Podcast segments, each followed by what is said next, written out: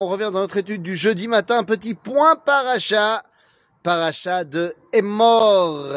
Alors voilà, paracha de Emor commence à conclure le livre de Vaïkra. Et oui, puisque nous allons arriver après la paracha de Emor dans les deux dernières parachiotes, Behar, Bechukotai, qui vont être lus ensemble, comme très souvent d'ailleurs.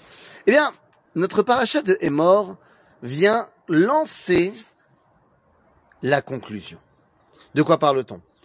Eh bien, dans cette paracha, nous avons deux grands sujets. C'est pas très compliqué. Nous avons deux grands sujets dans la paracha de Hémor. Le premier, les Kohanim. Le second, les fêtes. Vous allez me dire, mais quel rapport?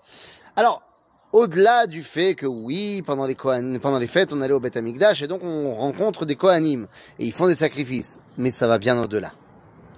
La paracha commence en nous disant que nous devons dire aux Kohanim qu'ils sont Kohanim. Ben oui.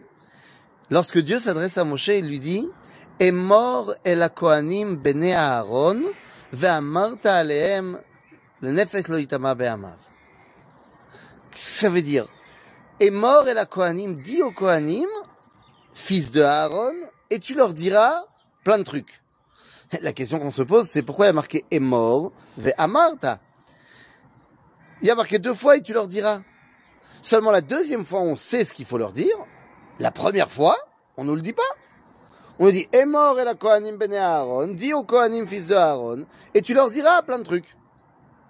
De là, nous apprenons qu'en fait, le premier est mort veut tout simplement dire qu'il faut leur dire qu'ils sont les bene Aaron. Les Kohanim ont un statut particulier. On leur donne un statut particulier. Pourquoi?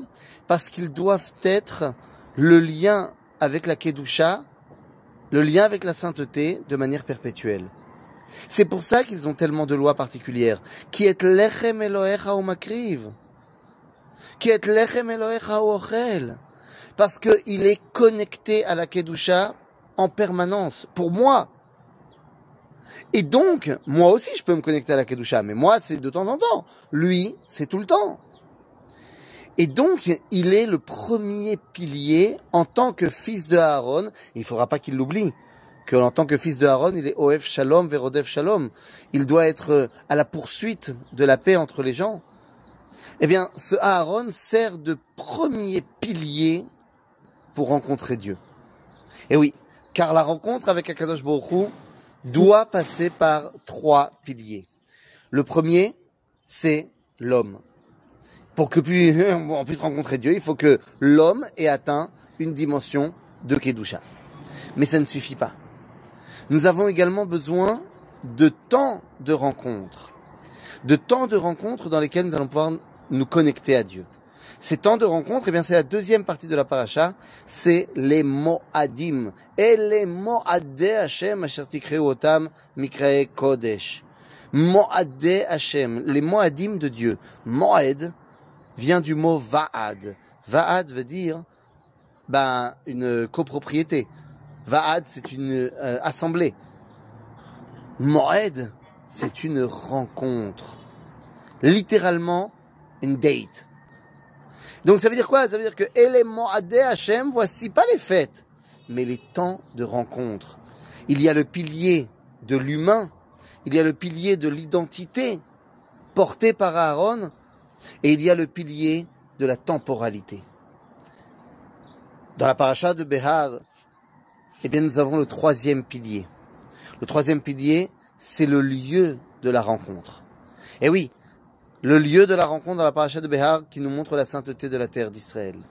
En d'autres termes, si vous voulez pouvoir rencontrer Dieu, ben c'est comme si vous voulez rencontrer, entre guillemets, eh bien, je sais pas, n'importe qui. Si vous voulez rencontrer votre femme, votre mari, votre ami, eh bien, il faut un ami à rencontrer, il faut un moment pour le rencontrer, et il faut un endroit pour le rencontrer. S'il manque un des trois, il n'y aura pas de rencontre. Eh bien, la paracha de mort et la paracha de Behar, la semaine prochaine, va nous expliquer quels sont ces trois piliers. Am Israël, la Kedusha portée par le peuple juif, et particulièrement par ses Kohanim, les temps de rencontre avec Dieu, Moadé Hashem, et enfin, le lieu de rencontre avec Akadosh Baruch la terre d'Israël. Et moi, j'ai envie de vous dire que j'ai passé euh, quatre jours en terre d'exil, quatre jours dans un endroit où le peuple juif a été massacré durant la Shoah, eh bien, je dois vous dire que revenir en terre d'Israël, revenir à Yerushalayim, revenir, eh bien, dans le palais d'Akadosh Baruch c'est d'abord et avant tout un ressenti fantastique de se dire que je suis au bon endroit pour pouvoir me connecter à Dieu. D'un autre côté, ça m'enjoint aussi de me comporter comme il faut pour me connecter à Dieu. Et il ne faut pas avoir peur de la responsabilité. La responsabilité, ça montre qu'on est grand. Et donc oui, bien sûr, aujourd'hui nous sommes dans une époque, dans, une, dans un temps fantastique de rencontre avec Dieu. Nous avons la possibilité de le faire au bon endroit. Et nous avons la possibilité aussi de nous élever à cette dimension de Kedusha. N'ayons pas peur de relever le défi de notre génération. Shabbat Shalom.